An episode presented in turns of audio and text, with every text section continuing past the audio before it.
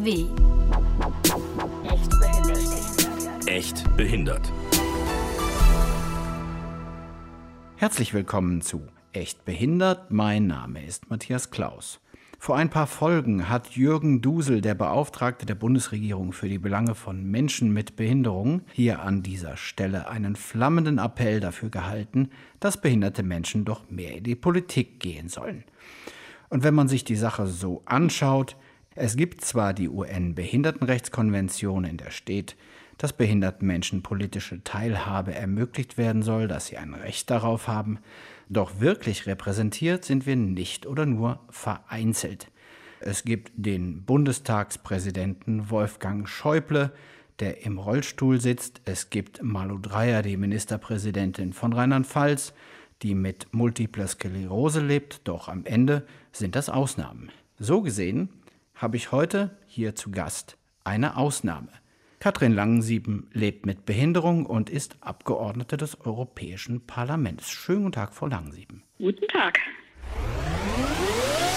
Kleiner Hinweis an dieser Stelle. Wir versuchen hier immer die bestmögliche Audioqualität bereitzustellen, obwohl die meisten unserer Gesprächspartnerinnen und Partner nicht im Studio anwesend sind. Diesmal hat es technisch leider nicht ganz geklappt, deshalb müssen wir hier mit dem guten alten Telefon vorlieb nehmen. Wie war denn Ihre politische Laufbahn, Ihr politischer Werdegang? Ja, da muss ich ein bisschen ausholen. Ich bin schon sehr lange, ja, definiere mir lange, aber schon über zehn Jahre in der Politik. Äh, September letzten Jahres waren es zehn Jahre und ähm, habe angefangen in der Kommunalpolitik als Ratsfrau und habe mich entschlossen, in die Politik einzutreten, was ich früher nie wollte, aufgrund meiner eigenen Situation, dass ich da mit meiner beruflichen Situation nicht zufrieden war und Diskriminierungserfahrungen gemacht habe, aber auch im politischen Umfeld in der Diskussion mir einiges nicht gefiel und ich dachte, das ja, musst du ändern, nicht, nicht meckern, selber machen und bin 2010 den Grünen beigetreten. Welche Art ist denn Ihre Behinderung? Vielleicht können Sie das mal kurz umreißen. Mhm. Ich habe das TAR-Syndrom, das heißt, ich habe äh, verkürzte Arme, also es ist eine sichtbare Behinderung und in Verbindung mit einer Blutkrankheit, also was sehr, sehr selten ist. Ist das etwas, was Sie, man unterscheidet ja gern zwischen Behinderung und einschränkt, ist das etwas, was Sie einschränkt im politischen Geschäft? Also brauchen Sie da irgendwo Assistenz?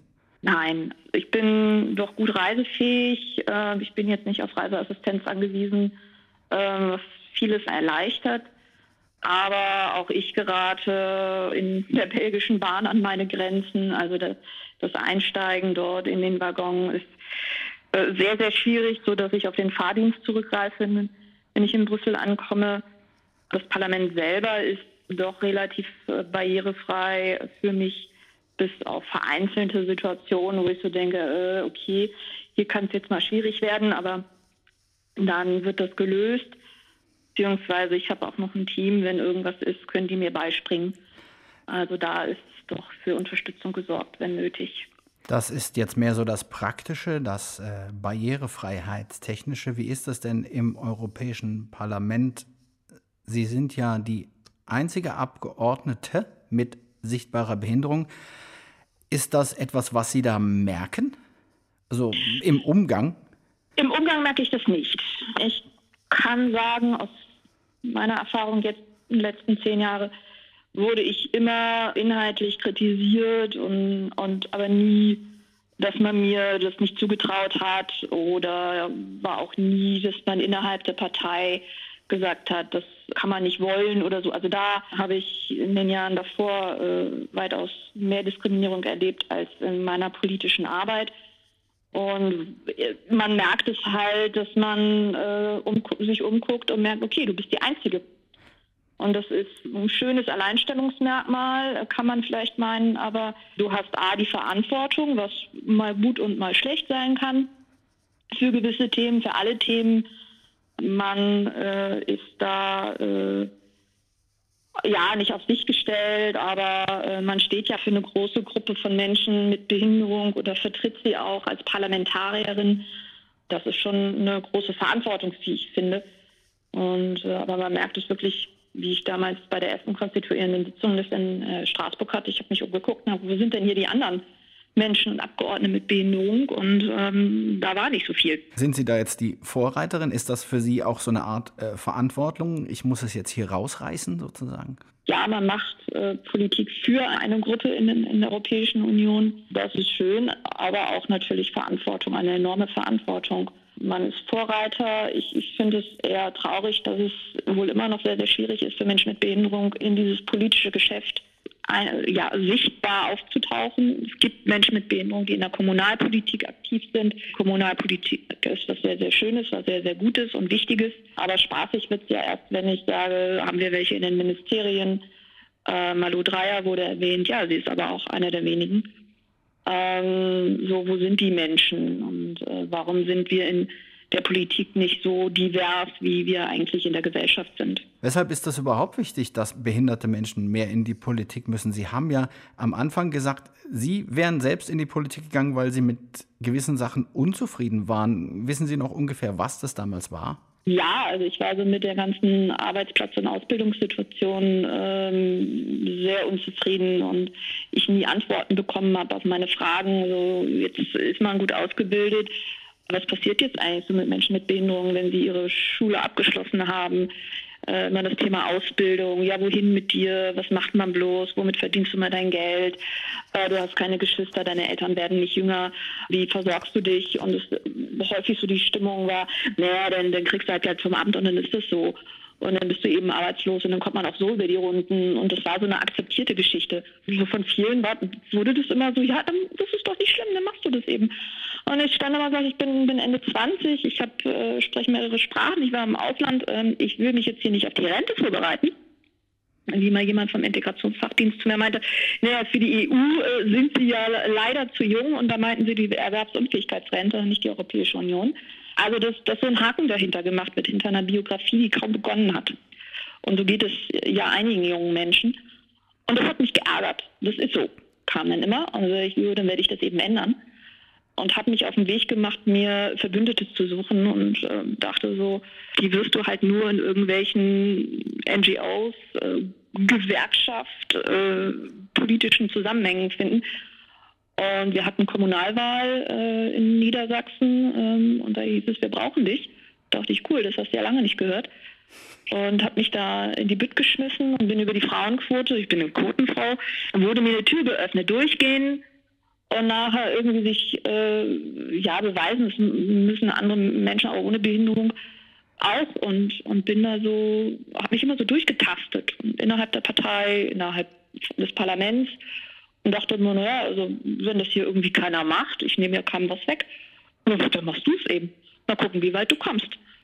Und es war immer so ein bisschen, ja, loslaufen und äh, auch einfach mal seine Arbeit machen. Und da hat sich vieles ergeben.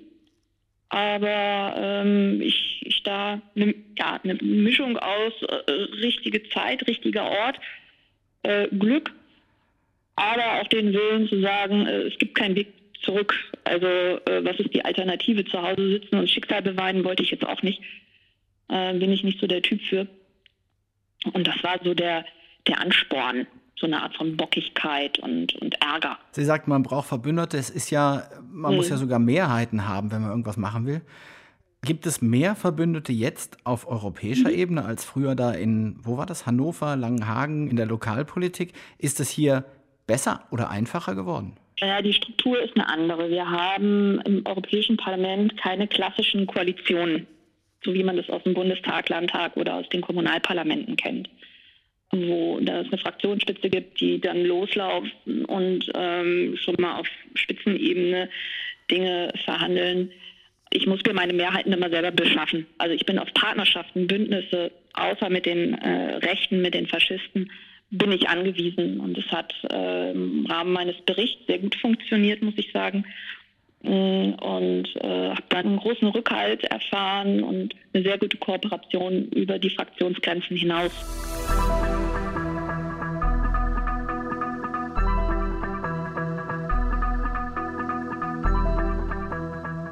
Sie haben jetzt einen Bericht veröffentlicht zur Arbeitsmarktsituation in Europa und auch mit dem Schwerpunkt Werkstatt für Menschen mit Behinderung.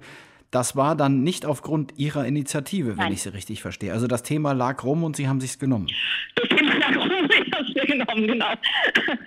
ja, wieder mal von der Verwaltung äh, werden Berichte zu, das bezog sich jetzt auf eine sehr alte Richtlinie, äh, es immer die Möglichkeit, äh, Berichte zu bekommen. Also ich schreibe dann einen Bericht und andere, dann bin ich die Berichterstatterin und dann aus anderen Fraktionen, die können dann Schattenberichterstatterin sein. Also das, was ich schreibe, äh, machen sie noch Änderungsanträge. Also es ist so ein Kooperationsprozess.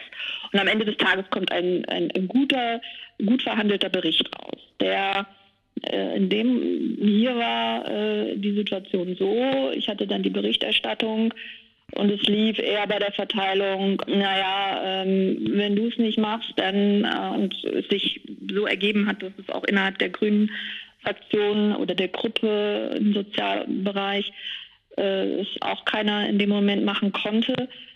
Und dann habe ich gefragt, okay, wenn ich es nicht mache, was passiert denn mit dem Bericht? Ja, dann geht er an die Nazis. Und dann habe ich gesagt, nein, auf keinen Fall geht dieser Bericht an die Nazis. Und ähm, habe dann diesen Zuschlag äh, erhalten und ähm, es passte. Also mit meinem Antrieb, mit meinem Herzensthema Arbeit, Ausbildung für Menschen mit Behinderung. Komm, setzen wir uns mal alle zusammen. Was ist aus eurer Sicht Autism Europe?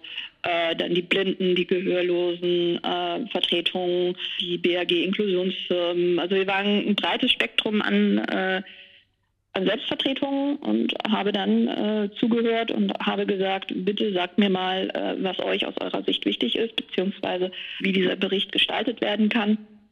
Und dann gab es äh, Zuschriften und, und, und Feedback und dann haben wir das in einen Bericht gegossen. Und da kam unter anderem raus die Werkstattsituation, die äh, in Deutschland äh, so sich darstellt, dass wir das Land sind äh, mit den meisten WerkstattmitarbeiterInnen, also über 300.000. Und das ist in keinem anderen europäischen Land so. Und äh, wenn wir halt über Arbeitsmarkt sprechen, sprechen wir auch über die Werkstätten und wie kann man Alternativen fördern. Und dieser Bericht ist sehr gut dann im Europäischen Parlament jetzt vor 14 Tagen, also ja, Sie sagen es 10 Tagen, verabschiedet worden. Können Sie denn erklären, warum das nun gerade in Deutschland so schwierig ist mit den Werkstätten für Behinderte? Warum sind wir da so besonders langsam, dass wir es nicht schaffen, den ersten Arbeitsmarkt dahin zu kriegen, dass Menschen mit Behinderung dort arbeiten können? Das ist ja im Vergleich zu anderen Ländern wahrscheinlich schlimmer. Ja, also wie gesagt, die Zahl spricht für sich. Wir sind da Spitzenreiter.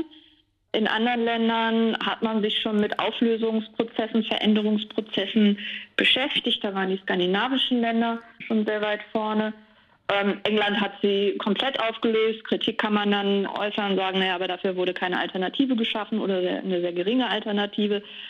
Irland ist schon sehr weit mit der Veränderung äh, und Belgien, Luxemburg, die haben dann sowas wie einen Mindestlohn.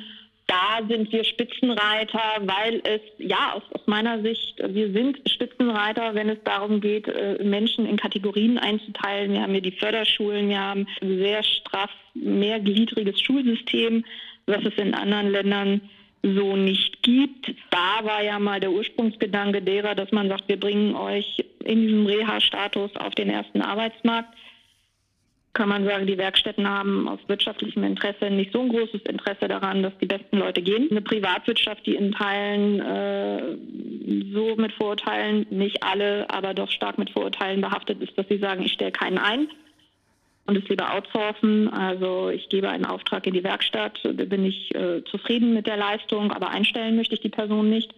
Und dass auch die Werkstätten hoch anerkannt sind, äh, aber auch sehr, sehr viel Unwissenheit da ist. Also viele wissen gar nicht, dass es dort keinen äh, Mindestlohn gibt, dass diese Menschen keinen Arbeitnehmerinnenstatus haben, sondern äh, mit dem Werkvertrag ein Rehabilitant, eine Rehabilitantin sind. Und das ist so in der breiten Öffentlichkeit gar nicht bekannt, wie die Strukturen eigentlich aussehen und dass da Menschen mit Behinderung nur unter sich arbeiten. Selbst wenn es einen Mindestlohn oder eine Art Basisgeld gäbe, hast du immer noch die Situation, dass äh, dort Menschen mit Behinderung unter sich arbeiten, was auch nicht mehr jeder will. Und junge Menschen, die die inklusive Beschulung durchlaufen und dann es nachher heißt, naja, aber dann gehst du in die Werkstatt, die fühlen sich wie ins Mittelalter zurückgesetzt. Und da gibt es auch einen großen Anteil derer, die das einfach nicht mehr wollen, die Alternativen kaum da sind. Sie sind da, aber der Bürokratieaufwand so enorm ist, dass, dass ArbeitgeberInnen, aber auch Eltern irgendwann sagen, ich, ich kann nicht mehr, ich weiß nicht, wie ich es machen soll und dann geht es in die Werkstatt.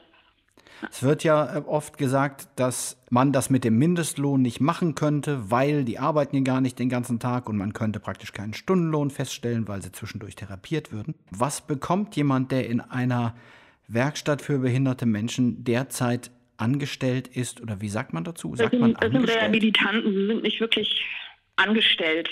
Haben das ist auch ein, noch das falsche Wort, genau. Äh, sind ja äh, kein, kein klassischer Arbeitnehmer, keine Arbeitnehmerin. Äh, wir reden da über einen Lohn von ein bis zwei Euro die Stunde. Das kann man sich nicht vorstellen, ne? Das ist einmal der Lohn, es ist aber auch die Isolation, es ist in Teilen die Stumpfsinnigkeit der Arbeit. Also wenn ich da nur sitze und Schräubchen in die Tüte packe, Menschen mit Lernschwierigkeiten können sich weiterentwickeln. Also dass Menschen das auch ganz oft abgesprochen wird, ja, die können das nicht und das muss auch alles vorsichtig. Und dann denke ich immer, ja, ich sollte ja auch mal in so eine Einrichtung. Also da finde ich immer sehr, sehr, sehr schwierig und ähm, stelle ich immer so die Frage im Raum, äh, so wo, wo liegt das Interesse, der politische Wille, das äh, auch zu verändern. Da redet man über große strukturelle Veränderungen äh, im, im, Rentenrecht, im, im, Sozialrecht, ganz klar. Das ist nicht, was von heute auf morgen passiert, aber ich glaube, ich kann, man kann schon fordern, dass zehn Jahre nach Ratifizierung der UN-Behindertenrechtskonvention, die ganz klar sagt, dass solche Einrichtungen verboten gehören. Also wir verbotene Strukturen innerhalb der Bundesrepublik Deutschland haben, um es mal überspitzt äh, darzustellen. Sowas nicht von heute auf morgen passiert, aber ich möchte dann auch irgendwann mal einen klaren Fahrplan haben, also den politischen Willen, dass sich was ändert und auch den Willen, äh, Alternativen zu fördern und, und, und zu schaffen und sagen, gut, dann kriegst du eine Aufstockung, dann kriegst du das Budget für Arbeit für immer äh, in einer Summe von. Also viel individualisierter, was am Ende des Tages dann auch kostet. Und auch man so ehrlich sein muss, sagen, gut, dann hast du aber nicht mehr die Altersvorsorge. Auf der anderen Seite, du hast ja aber auch einen adäquaten Lohn ähm, in der Tasche, was dich ja dann auch befähigen könnte, äh, eine Wohnung anzumieten, eine Familie zu gründen also aufs Leben vorzubereiten und nicht auf die Rente.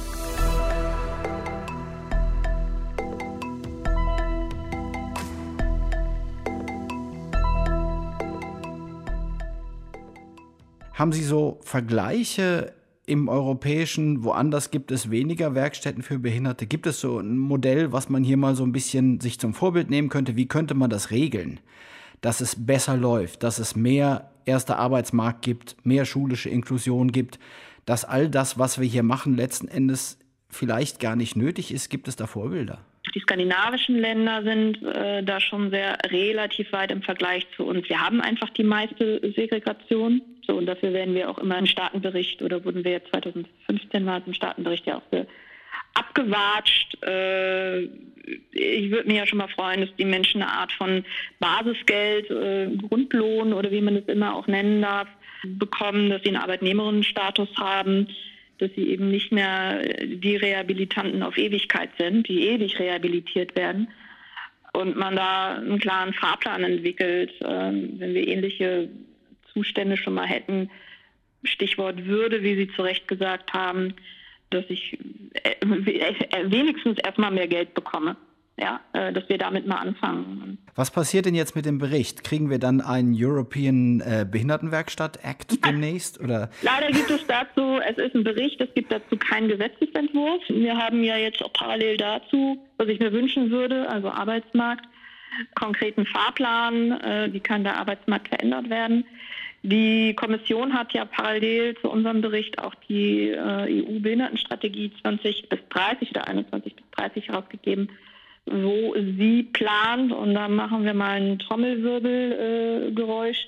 Äh, ähm, 2020 will sie mit äh, Projektvorschlägen, äh, mit einem Paket an äh, Vorschlägen um die Ecke kommen, wie ein inklusiver Arbeitsmarkt aussehen kann, beziehungsweise wie Menschen mit Behinderung gefördert werden. Würde mir das eine oder andere einfallen. Im Bereich der Hochschulbildung hat es vor kurzem Bericht gegeben, einmalig in Europa, wie Menschen mit Lernschwierigkeiten aus der Werkstatt in einer Hochschule arbeiten und dort unter anderem als Dozenten arbeiten, die sehr wohl weitergebildet werden können, die sehr wohl äh, in der Lage sind, Herausforderungen anzunehmen. Wenn wir solche Projekte auch stärker fördern könnten, fände ich das sehr, sehr gut und da lasse ich mich mal überraschen. Was man auch im politischen Geschehen, was noch nicht auf Gesetzesebene verändert, aber man hat die Diskussion. Ähm, man hat die Diskussion und es in Kenntnis setzen, dass diese Werkstätten eben nicht, ähm, ja, dass die Leute dort eben arbeiten, teilweise schwer arbeiten, für einen Euro die Stunde. Und dass es mhm. eben nicht äh, was mit Würde aus meiner Sicht zu tun hat, sondern eher demütigend ist. Und das wissen viele auch. Das ist denen auch bewusst, den Menschen. Und dass sie da unheimlich schwer rauskommen ähm, und das Interesse daran ist, dass sie nicht rauskommen. Und das, finde ich, muss immer wieder öffentlich gemacht werden. Und das passiert ja auch immer mehr und mehr. Also das ist ja auch ein politischer Wandel in der Gesellschaft. Frau Langsieben, ich danke Ihnen recht herzlich für Ihre Zeit. Danke für das Gespräch. Für die Einblicke ins europäische Behindertenwesen, hätte ich bald gesagt, für die Einblicke in die Arbeit im Europäischen Parlament und auch Ihre persönliche Motivation.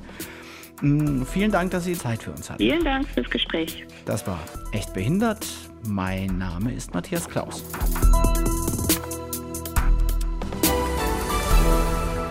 Mehr Folgen unter dw.com slash echtbehindert.